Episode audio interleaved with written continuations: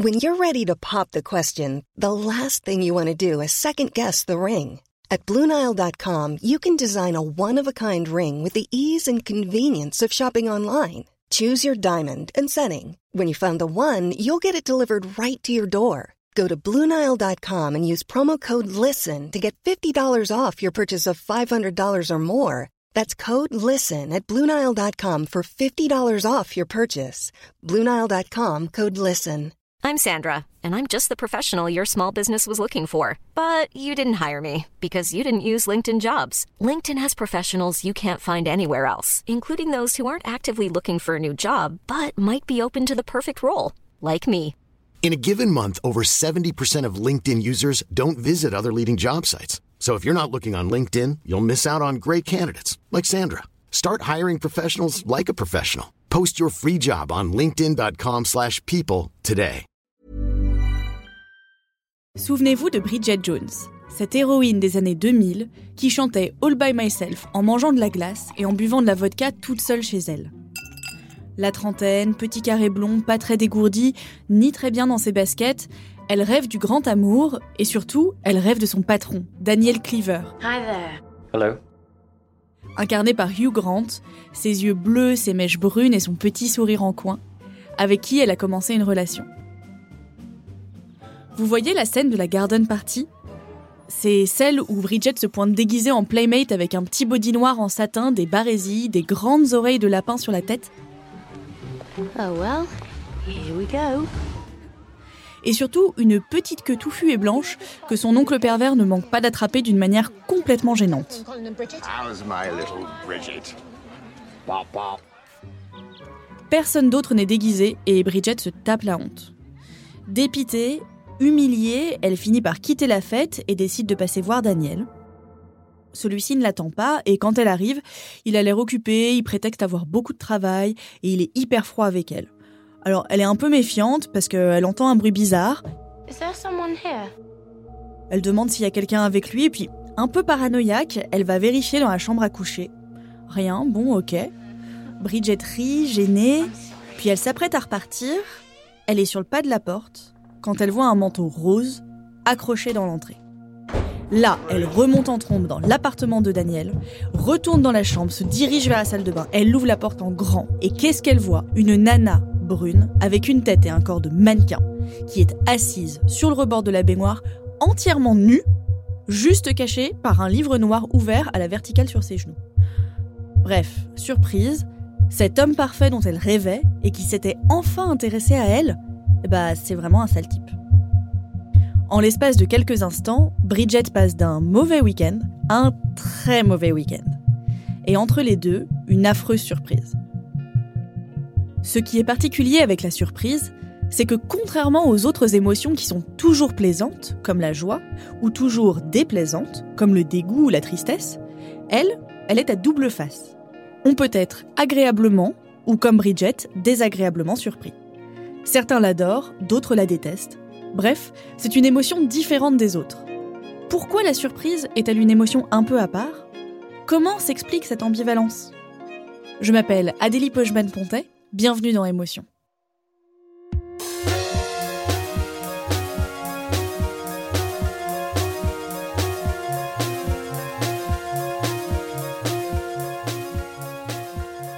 Cette ambivalence de la surprise, ça embête beaucoup de monde. Et au premier titre, les chercheurs et chercheuses qui travaillent sur les émotions. Et il y a un petit groupe de chercheurs qui, depuis 2012, creuse la question de la surprise. Dans ce groupe, il y a Thomas Desmith. Il est psychiatre au CHU de Tours. Vous avez vu dans ce film d'animation qui, qui est bien fait, hein, euh, Inside Out. Ce film dont il parle, Inside Out, c'est vice-versa en français. C'est un film de Pixar où on entre dans la tête d'une petite fille et où ses émotions sont représentées par des petits personnages. Et effectivement, euh, il n'y a pas la surprise. Non, il n'y a pas, a la pas la surprise. surprise. C'est rigolo que vous disiez ça, j'ai vérifié ça hier justement. Non, non, il n'y a pas la surprise, justement parce que de fait, euh, c'est extrêmement débattu de savoir où la mettre, la surprise. Personne, enfin, la, la plupart des auteurs euh, qui travaillent beaucoup sur les émotions ont beaucoup de mal à la ranger, soit la mettre de côté, soit essaient de l'intégrer un peu maladroitement. Dans ce groupe de chercheurs, avec Thomas Desmith, il y a aussi une professeure de philosophie. Je m'appelle Nathalie Deprat. Nathalie Deprat travaille à l'université de Rouen et elle est rattachée à l'école normale supérieure à Paris. Elle est spécialisée en phénoménologie, ce qui veut dire qu'elle s'intéresse à la façon dont on décrit la manière dont on vit les choses. En l'occurrence ici, dont on vit la surprise. Dans les classifications en psychologie, que ce soit au 19e et ensuite surtout au 20e siècle, euh, la surprise fait partie donc des émotions primaires, aux côtés de la peur, du dégoût, de la colère, euh, de la joie et de la tristesse. Ces émotions dites primaires, c'est un chercheur américain qui s'appelle Paul Ekman qui les identifie au début des années 70. À l'époque, il mène une étude en anthropologie et en psychologie auprès de membres d'un peuple de Papouasie-Nouvelle-Guinée, le peuple fort, qui avait eu peu de contact avec le reste du monde. Dans son travail, Paul Ekman se demande si certaines émotions et leur expression faciale sont universelles. Y a-t-il des émotions que tout le monde, indépendamment de leur culture, de leur niveau de développement, de leur éducation, pourrait reconnaître chez l'autre? A priori oui. Car ce peuple parvenait à identifier sur des photos de personnes américaines six émotions. Et il n'avait pas pu apprendre à les reconnaître, ces émotions, chez les Occidentaux, via la télé ou tout autre média. À partir de ce moment-là, six émotions, la joie, la peur, la tristesse, le dégoût, la colère et la surprise, sont connues comme étant des émotions primaires. C'est avec cette base intellectuelle que Nathalie Deprat a commencé à réfléchir sur la surprise. Mais en fait, ce qui nous a frappé, c'est que euh, la surprise était quelque chose de beaucoup plus complexe qu'une simple émotion primaire. L'une des raisons pour lesquelles la surprise est plus complexe que les autres, plus intrigante, c'est justement parce qu'elle est soit positive, soit négative. Contrairement aux autres émotions, on n'arrive pas à la ranger dans un camp, et elle ne peut pas être neutre. Si on dit que c'est quelque chose de neutre, ensuite on dit on ajoute des dimensions positives et négatives pour la définir. Alors qu'en réalité, on peut penser d'emblée la surprise comme étant, comme vous disiez, ambivalente ou ayant une double valence, et que ça fait partie de sa définition. Ça fait partie de sa compréhension même d'être ambivalente, d'être, d'avoir les deux possibilités. Donc, on dit en fait, la surprise, elle est nécessairement soit l'un, soit l'autre.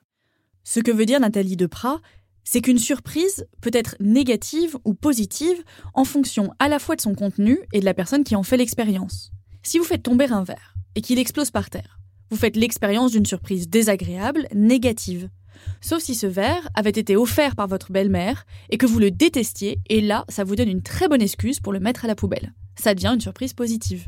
Cette double valence dont parle Nathalie Deprat, c'est-à-dire le fait que la surprise puisse être à la fois positive et négative en fonction des situations et de son contenu, c'est ce qui met la surprise dans une catégorie à part des autres émotions, qui la rend plus complexe à saisir. Ce qui nous a frappé, c'est qu'en fait, la surprise en tant que telle inclut en elle ces dimensions émotionnelles qui peuvent être variées, mais qui sont toujours là. Et donc, par exemple, on pourra dire que quelqu'un va être surpris et va éprouver de la peur en voyant euh, débouler un chien énorme euh, dans la rue. Il va y avoir un moment de surprise qui va tout de suite s'associer à de la peur. Ou euh, vous me donnez à manger un, plat qui est avarié, je vais le, goûter, je vais avoir un moment de rupture dans mon... Je vais pas pouvoir continuer à manger. Hein. et puis, immédiatement, je vais éprouver du dégoût. Mon estomac va, va faire un... Moi-même, je vais faire un geste comme ça de, de rejet. Euh, donc ça va s'associer à du dégoût immédiatement. Ce qui interpelle Nathalie Deprat et son équipe, c'est que la surprise s'associe systématiquement à d'autres émotions.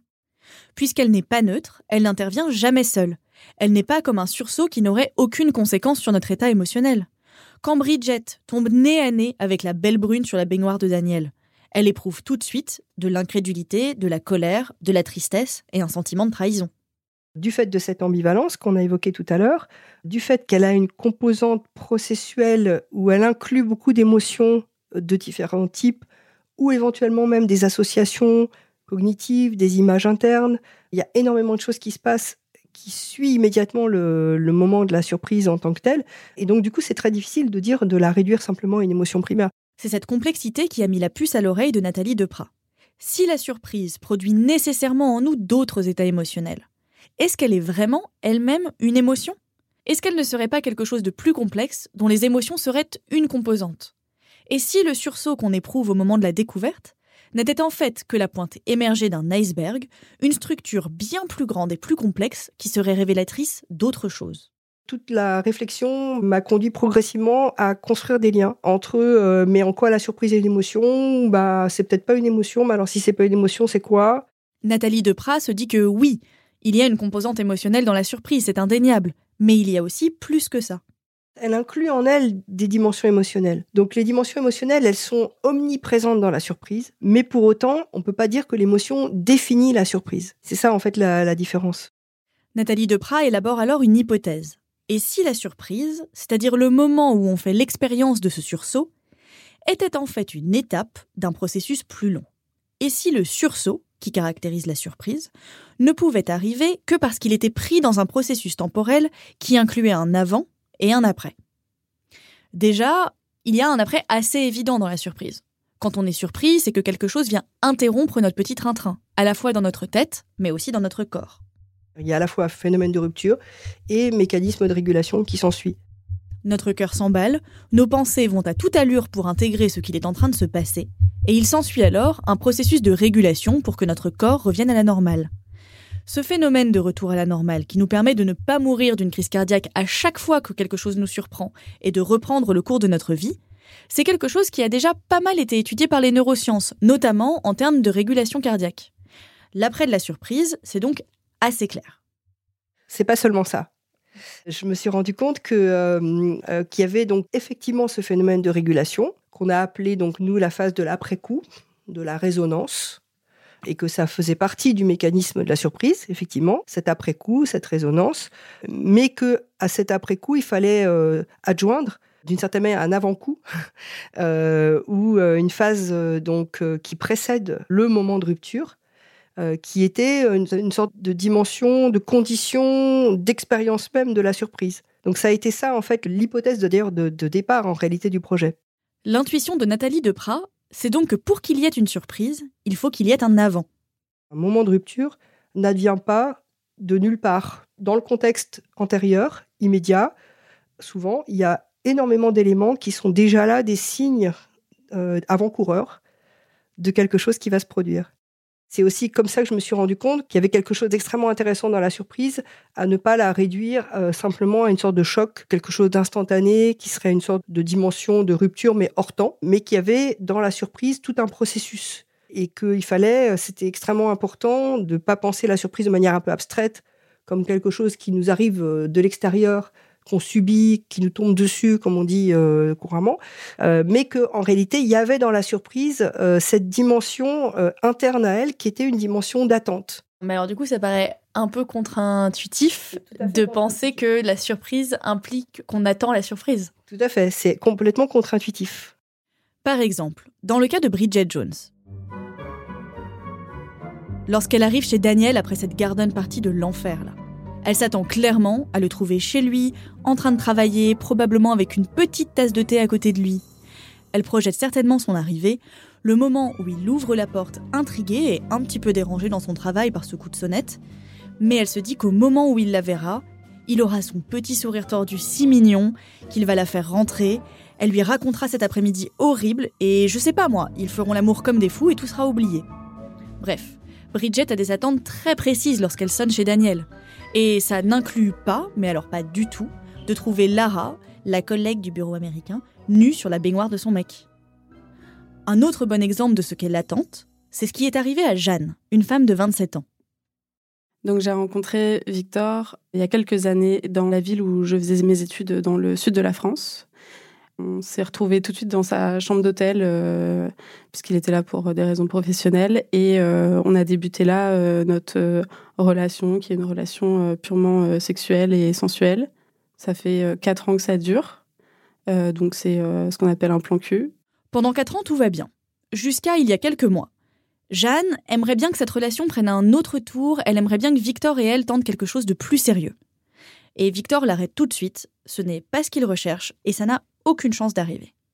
Un soir, plusieurs mois plus tard, Jeanne est chez elle et elle se dit que quand même, elle a vraiment envie de revoir ce Victor et donc elle décide de lui envoyer un texto. Je me retrouve avec cette réponse. J'ai un problème de téléphone, j'ai perdu tous mes contacts. Euh, peux-tu me rappeler qui tu es? Ce mystère, ça titille Jeanne. Elle décide de le faire jouer un petit peu et plutôt que de s'identifier tout de suite, elle préfère le faire marcher elle décide de lui parler d'un ensemble de lingerie qu'il connaît bien et qu'elle sait qu'il apprécie. Elle lui dit qu'elle habite dans le même quartier et elle lui envoie aussi une photo de ses yeux.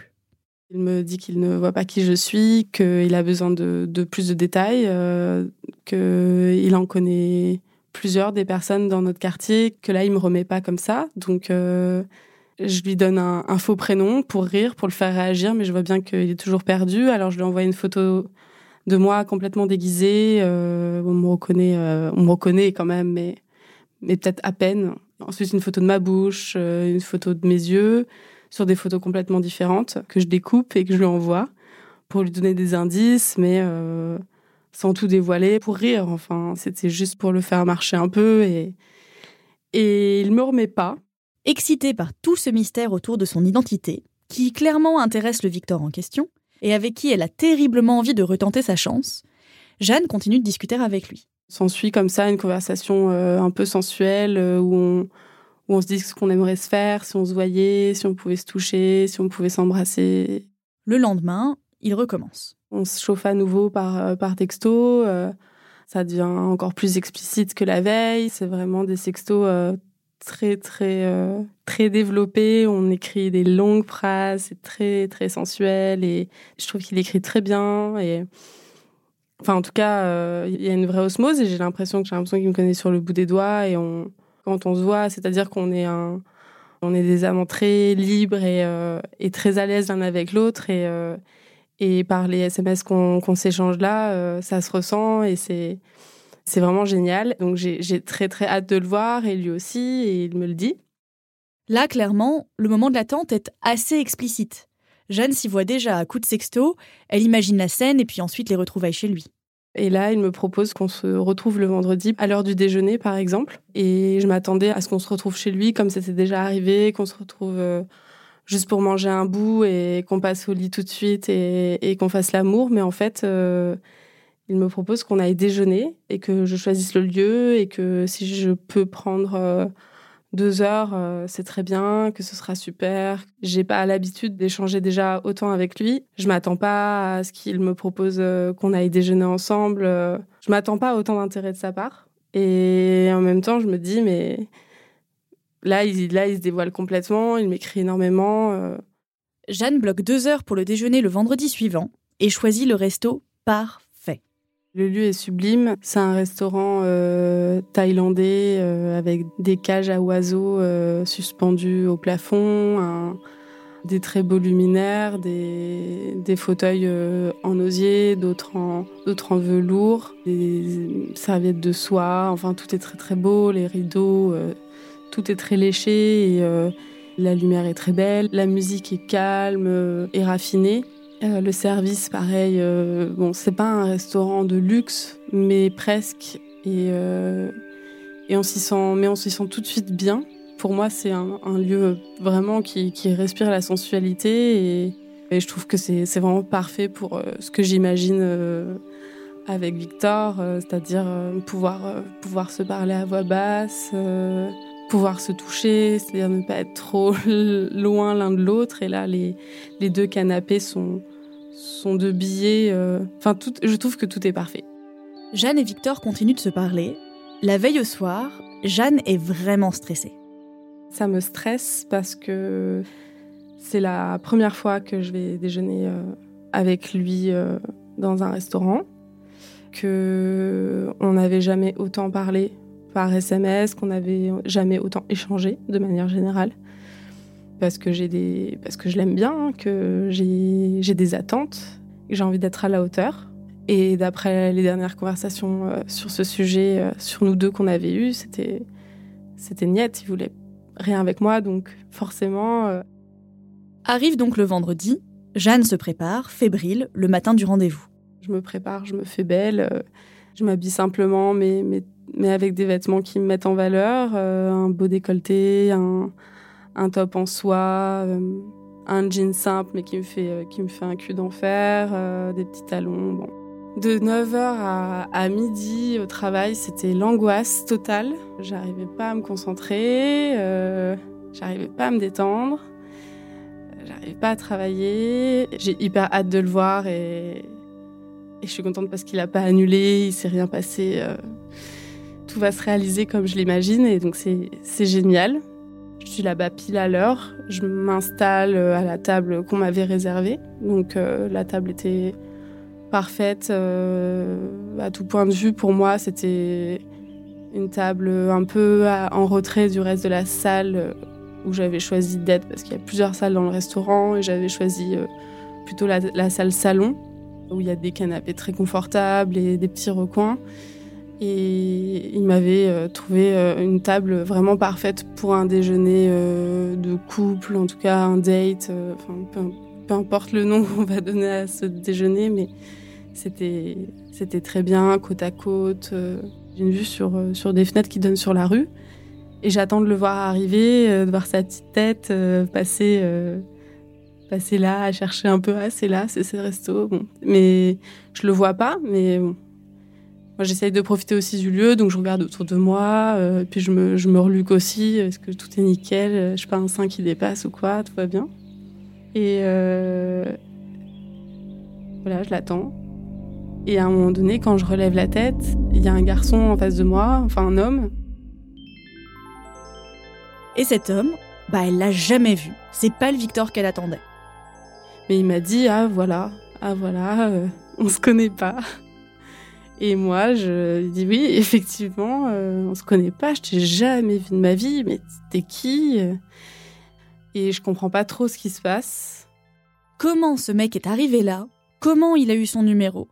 Comment elle s'est retrouvée à échanger des sextos pendant une semaine avec ce mec qu'elle connaît pas? Jeanne tombe des nues. Je le connais pas.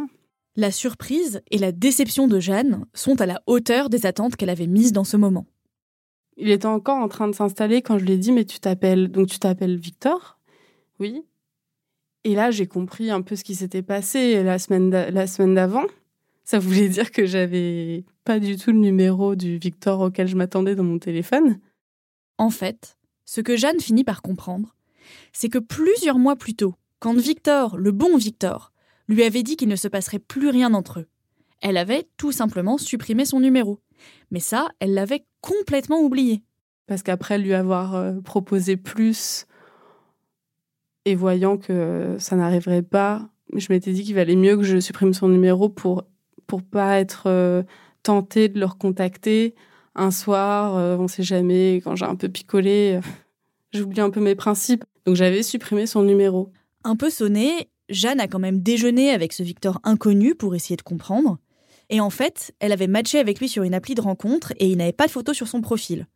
Ils avaient continué à discuter par texto, mais sans plus, et Jeanne avait oublié de supprimer son numéro sur son téléphone. Cette histoire, c'est donc à la fois Jeanne, qui s'est embrouillée dans ses contacts dans son téléphone, et ce mec qui a abusé de l'anonymat dont il bénéficiait par SMS pour pouvoir la draguer.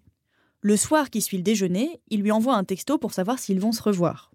Et je lui ai répondu que évidemment j'étais très déçue de pas avoir été confrontée à la personne euh, à laquelle je m'attendais et que j'avais bien relu toute notre conversation et qu'il était évident qu'il savait que j'allais être déçue, que dans plusieurs de mes messages, euh, il était très clair que je parlais de quelqu'un d'autre et qu'il aurait dû à ce moment-là me dire euh, non, tu te trompes de personne. Je lui ai dit mais on se reverra pas, c'est très clair. Ces retrouvailles avec Victor étaient préparées depuis des jours. Jeanne les avait imaginées, rêvées, redoutées. C'est typiquement l'attente dont parle Nathalie Deprat dans son modèle. La surprise de Jeanne ne pourrait pas exister si celle-ci ne s'attendait pas activement à quelque chose qui ne s'est pas produit. Elle anticipe un certain déroulement des choses. L'attente, c'est ça. Il y a toujours du possible.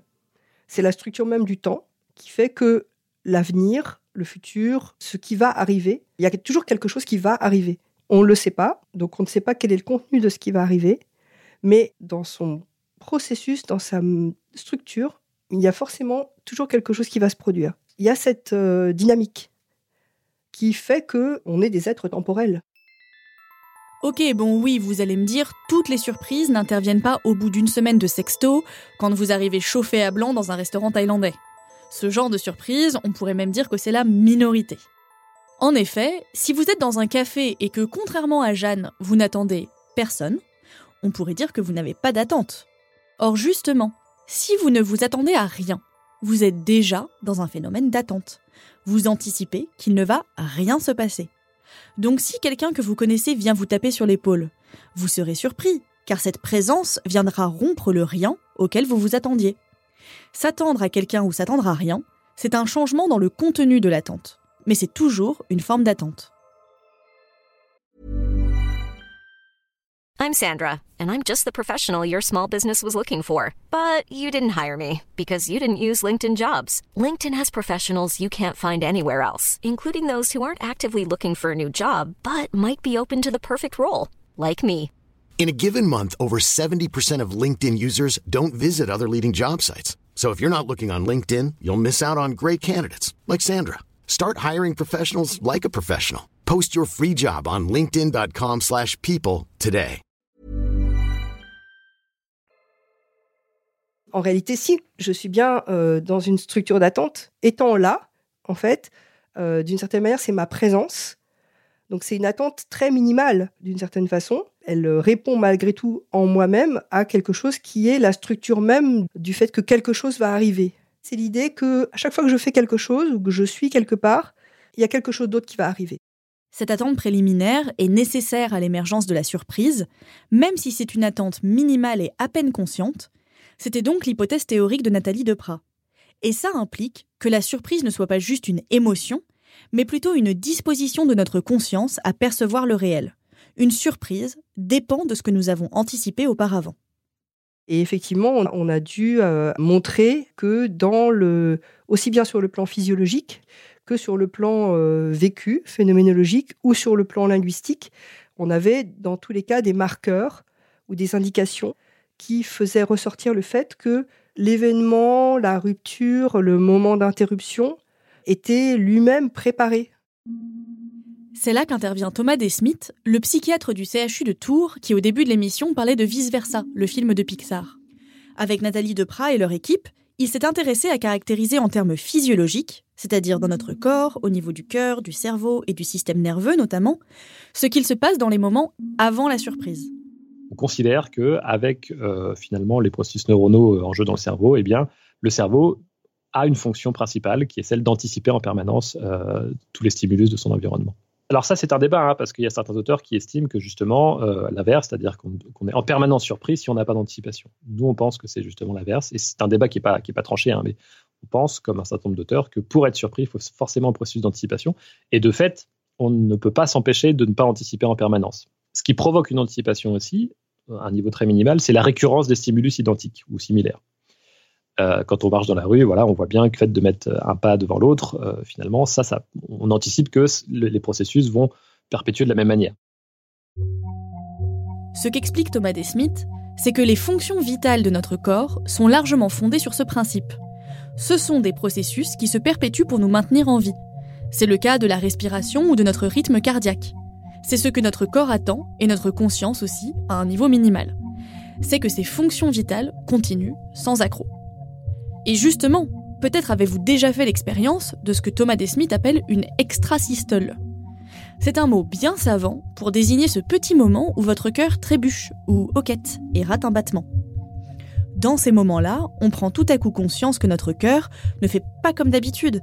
On est surpris justement par cet inconfort dans notre poitrine, par ce rythme qui s'est détraqué un instant. On se tourne vers notre cœur à ce moment-là. Il se passe quelque chose, il y a une rupture. Et donc, s'il y a une rupture, ça veut bien dire qu'il y a un processus euh, récurrent, euh, implicite, et c'est euh, ce processus implicite qu'on estime être finalement euh, la, la dynamique très euh, primitive et très structurelle de, de l'attente ou de l'anticipation qui sous-tend la surprise, en fait, qui est une condition expérientielle de la surprise. Quand Thomas Desmith parle de conditions expérientielles, ce qu'il veut dire, c'est que la récurrence de nos fonctions vitales est une condition nécessaire, mais pas suffisante, pour que nous puissions faire l'expérience de la surprise. Quoi qu'il arrive, notre cerveau anticipe. On est capable de montrer à quel point le cerveau est en permanence en train d'anticiper et qu'on peut forcer l'anticipation et qu'on peut localiser l'anticipation dans le cerveau, même si, à mon, à mon avis, la localisation cérébrale n'est pas une chose euh, très fiable. Notre cerveau anticipe soit la répétition du même, c'est le cas pour la marche, pour notre cœur qui bat, par exemple, ou alors la répétition d'une suite d'actions qu'il connaît, dont il a déjà fait l'expérience. Par exemple, si j'ouvre une porte mais la poignée me reste dans la main, je vais être surprise. Car mon cerveau avait anticipé comment devait se dérouler l'ouverture de la porte sur la base de toutes les fois où j'avais ouvert des portes dans ma vie. On estime que le contre-coup du sursaut et l'anticipation du sursaut font intégralement partie de l'expérience de la surprise. C'est-à-dire qu'on ne peut pas penser la surprise indépendamment de ce qui se passe dans l'anticipation, de ce qui se passe dans le contre-coup, d'un point de vue expérientiel en tout cas. On a fait émerger ces trois dimensions, ces trois phases. Donc une phase qu'on a nommée anticipation, mais qui est plutôt une anticipation implicite, donc euh, quelque chose qui est la structure d'attente en fait de la surprise. Donc quoi la surprise émerge, d'où elle émerge, à partir de quoi? Le moment de, de l'émergence elle-même, donc de rupture, euh, qu'on a appelé la crise, et puis le moment donc de résonance, de régulation, d'après-coup, de contre-coup, euh, qu'on a appelé en fait le contre-coup. Euh, et donc on a essayé de, faire ressortir justement cette dynamique. Et donc le point d'originalité effectivement de, notre projet et de ce qu'on a cherché à confirmer ensuite, c'était justement d'inclure cette phase d'attente, d'anticipation implicite dans le processus de la surprise. Pour bien délimiter ces trois phases et les identifier du point de vue physiologique, Thomas Desmith et Nathalie Deprat ont mis en place un protocole expérimental. Les participants étaient assis devant un écran d'ordinateur avec tout un tas d'appareils qui prenaient des mesures de leur rythme cardiaque, des pulsations de leur cerveau et tout un tas de choses comme ça, et on leur montrait trois types d'images. Il y avait des images considérées comme étant neutres du point de vue émotionnel, c'était des images d'objets. Il y avait aussi des images désagréables, c'était des images de mutilation, et enfin des images agréables, c'était des images érotiques et 6 secondes avant l'apparition de l'image en question, un mot s'affichait sur l'écran pour provoquer cet état d'anticipation chez le participant. Donc, sur l'écran, il y avait soit le mot objet, soit le mot mutilation, soit le mot érotique qui apparaissait. Il y avait le mot qui apparaissait, et, donc on a expérimentalement construit une forme d'anticipation qu'on a un peu forcée. Et on a forcé l'anticipation de nos sujets, mais l'idée c'était de justement bien expliciter et bien caractériser c'est les six secondes qui, a, qui précédaient l'arrivée de l'image comme étant justement cette phase d'anticipation dont on parle dans le modèle. Les images duraient 6 secondes aussi, la, visualisation d'image durait 6 secondes, et donc on a découpé cette phase qu'on a considérée comme étant la crise de nos modèles, et puis on a pris les 30 secondes qui ont suivi à peu près euh, pour euh, considérer que cette phase-là était le contre-coup de la visualisation de l'image. Vous pouvez peut-être penser, comme ça a été mon cas lorsque Thomas Desmith m'expliquait tout ça, qu'effectivement, on était sûr de pouvoir identifier une phase d'attente si on la provoquait. On provoque une anticipation de façon extrêmement explicite ici. Et vous avez raison, là, on ne peut pas caractériser à ce stade le vécu implicite de l'anticipation sur le plan expérimental. En tout cas, on n'a pas réussi à développer de modèle à ce stade encore pour le faire. L'expérience a été pensée pour mesurer une attente explicite. C'est l'équivalent, si vous voulez, de si un proche vous disait Ferme les yeux, tends les mains, j'ai une surprise pour toi. Vous savez que la surprise arrive, mais vous ne savez pas ce dont il s'agit. Vous anticipez la surprise, mais de manière nécessairement parcellaire, puisque vous n'en connaissez pas le contenu. Et quand vous allez ouvrir les yeux et trouver entre vos mains deux places pour le concert de votre groupe préféré, vous ferez quand même l'expérience de ce sursaut si caractéristique à la surprise. Tout cela juste avant que ne déboulent les autres émotions pendant la période du contre-coup, de la joie et de la gratitude par exemple. Et effectivement, pendant cette expérience, Thomas Desmith et Nathalie Deprat ont pu observer des changements précis sur les différents critères physiologiques qui étaient mesurés.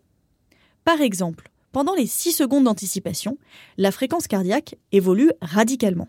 Il y a classiquement une première forme de décélération dans les deux premières secondes, puis une forme d'accélération dans les deux secondes qui suivent, et une forte décélération dans les deux secondes qui suivent, classiquement, sur l'anticipation de 6 secondes. Quand vous forcez l'anticipation, il y a des variations assez caractéristiques de de la variation de la fréquence cardiaque. Dans la dernière phase de l'expérience, Nathalie Deprat avait un entretien avec les participants pour bien comprendre quels étaient les jalons de leur expérience et de leur vécu, au-delà des simples données physiologiques mesurées par les appareils. Dans ce que démontrent Nathalie Deprat et Thomas Desmith dans leurs travaux, la surprise est donc bien plus qu'une seule émotion. Déjà, parce qu'elle existe forcément selon une dimension temporelle qui se divise en trois temps distincts, mais aussi parce qu'elle entraîne en nous des réactions à la fois physiques, émotionnelles et cognitives. La surprise, ce serait plus une structure de perception du réel, c'est-à-dire la manière dont notre cerveau et notre corps vont appréhender ce qui nous arrive, qu'une émotion au sens strict. Mais cette attente n'empêche pas qu'on reste surpris par l'imprévu. Être dans une disposition d'attente ne nous donne pas pour autant accès au contenu de la surprise.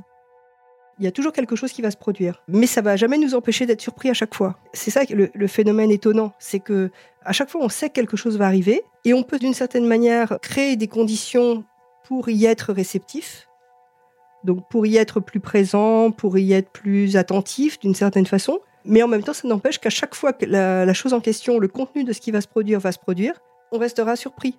La surprise sera toujours là malgré tout. C'est-à-dire qu'on va jamais pour autant annuler le contenu nouveau cette nouveauté, elle se déploie sur le fond d'un état qu'on peut avoir aussi soi-même plus ou moins préparé. donc il y a toujours ce décalage. En fait, la surprise, elle est quand même toujours liée à ce décalage, à ce contraste, au fait que la nouveauté, elle va toujours émerger, quoi qu'on fasse.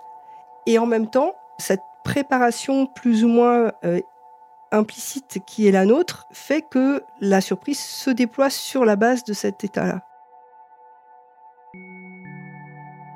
Si votre compagne ou votre compagnon vous dit réserve le week-end du 23-24, vous savez qu'il va se passer quelque chose, mais vous ne savez pas quoi. Vous êtes dans l'attente, mais le contenu de la surprise reste entier.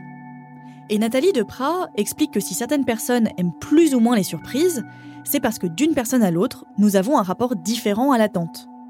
Certaines personnes vont être plus dans l'anxiété, dans le contrôle, et la perspective de l'imprévu les angoisse. D'autres, au contraire, vont avoir une attente plus enthousiaste et plus ouverte à ce qu'il peut advenir.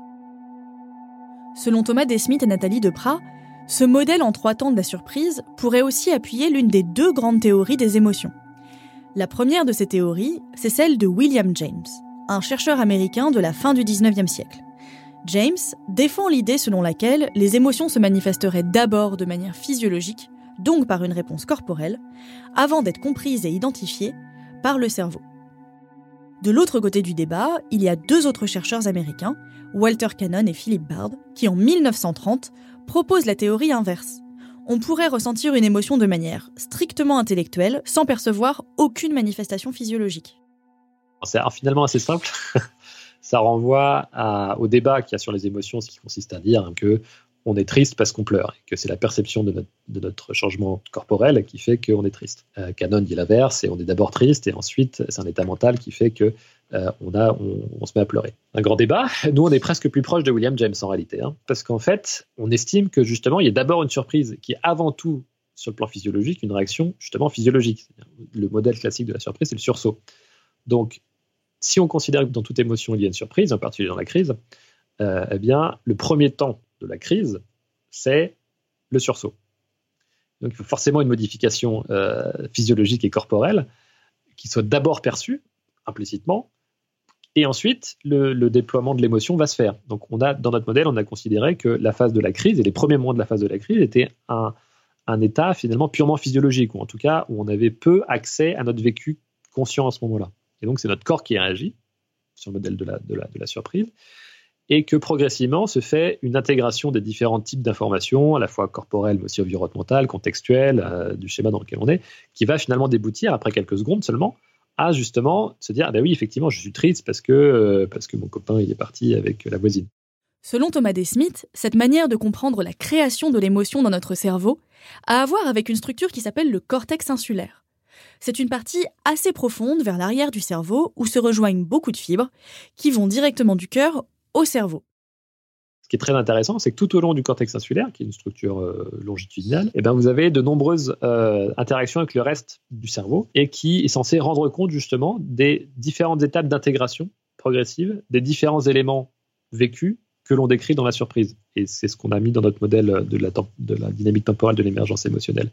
C'est-à-dire que progressivement, à partir d'abord du vécu de la surprise et du sursaut, vous avez intégration des autres éléments qui vont se greffer par-dessus votre surprise et progressivement jusqu'à l'émergence d'une émotion vécue et, complète. Une émotion vécue et complète, comme dit Thomas Desmith, c'est une émotion sur laquelle on a réussi à mettre des mots, à identifier cognitivement, et qui donne du sens à ce qu'on vient de vivre. Depuis les premières larmes qui se sont pointées au coin de nos yeux, jusqu'au moment où on comprend précisément toutes les choses à l'origine de notre tristesse soudaine. Si on considère que la surprise est une structure de perception du réel en trois temps, cette structure pourrait potentiellement rendre compte, selon l'hypothèse de Thomas Desmith et Nathalie Deprat, de tout notre vécu émotionnel. C'est un travail qu'on fait encore avec une, interne d'ailleurs qui, qui, fait sa thèse là-dessus. Euh, elle est en train de voir si justement on peut différencier différents types d'émotions à partir du découpage temporel qu'on a fait là. Là où les émotions étaient classées en fonction de leur valence, d'une part, c'est-à-dire de savoir si elles étaient positives ou négatives, et de leur intensité, d'autre part, Thomas Desmith, Nathalie Deprat et leur équipe cherchent à proposer une troisième dimension, celle du vécu temporel de l'individu. Dans ce découpage, qui n'est pas encore terminé et reste une hypothèse, les émotions primaires, comme la joie, la tristesse, la peur ou la colère, rentreraient dans la catégorie sursaut, qu'on appelle aussi la crise. On est simplement au stade de dire est-ce que finalement quand on va proposer euh, les émotions qu'on aurait identifiées dans ces différentes cases qu'on est en train de construire, dans ce tableau qu'on est en train de construire, eh bien, est-ce qu'il y aura un consensus pour dire que plus de 90% des gens sont d'accord pour dire que l'anxiété se situe au niveau de l'anticipation d'un événement saillant qui serait plutôt euh, de type euh, peur, quoi, enfin, qui renverrait à la, à, la, à la, crise de la peur, vous voyez. Donc là, on est au stade simplement de l'enquête et du questionnaire. Ce modèle reste encore une hypothèse, car ce n'est pas évident qu'il puisse rendre compte et intégrer toutes les émotions. Que faire par exemple de la jalousie, qui peut être vécue dans l'anticipation d'un scénario ou en réaction à des doutes légitimes? Vous pouvez très bien être jaloux parce que vous anticipez des scénarios sans raison. Mais vous pouvez aussi éprouver de la jalousie parce que justement, vous avez vu un texto douteux. Là, on serait plus dans le contre-coup que dans l'anticipation. Bref, le modèle de Thomas Desmith et de Nathalie Deprat n'est pas encore terminé. Finalement, la surprise serait à la fois structure temporelle de la perception et potentiellement un nouvel outil de classification des émotions. Beaucoup plus de choses qu'une simple émotion primaire.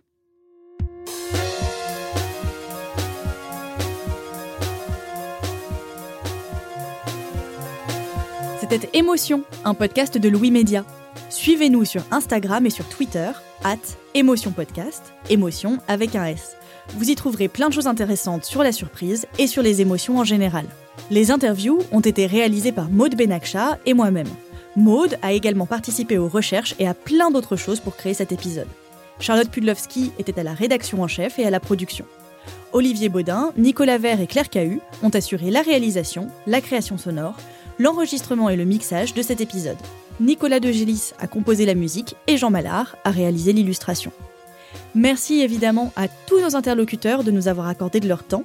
Vous pourrez retrouver leurs œuvres et leurs références sur notre site louismedia.com. Émotion, c'est un lundi sur deux, là où vous avez l'habitude d'écouter vos podcasts, sur iTunes, Google Podcast, SoundCloud, Spotify ou YouTube. Vous pouvez aussi nous laisser des étoiles et des commentaires. Et si ça vous a plu, parlez de l'émission autour de vous. S'il vous est arrivé une histoire forte en lien avec une émotion, n'hésitez pas à m'écrire sur Twitter, apjzpty ou à hello at louismedia.com. À très vite!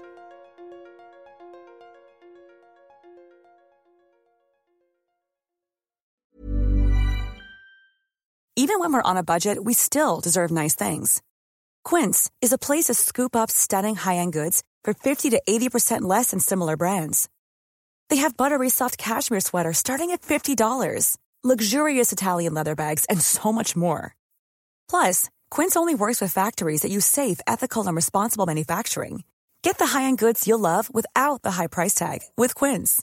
Go to quince.com/style for free shipping and 365-day returns. Brought to you by Lexus. Some things do more than their stated functions because exceptional things inspire you to do exceptional things. To this select list, we add the all-new Lexus GX. With its exceptional capability, you'll see possibilities you never knew existed, sending you far outside your comfort zone. But as much as the GX challenges you, it also spoils you. Its intuitive technology and luxurious features mean that wherever you go, you'll never go without. Live up to it. The all-new Lexus GX.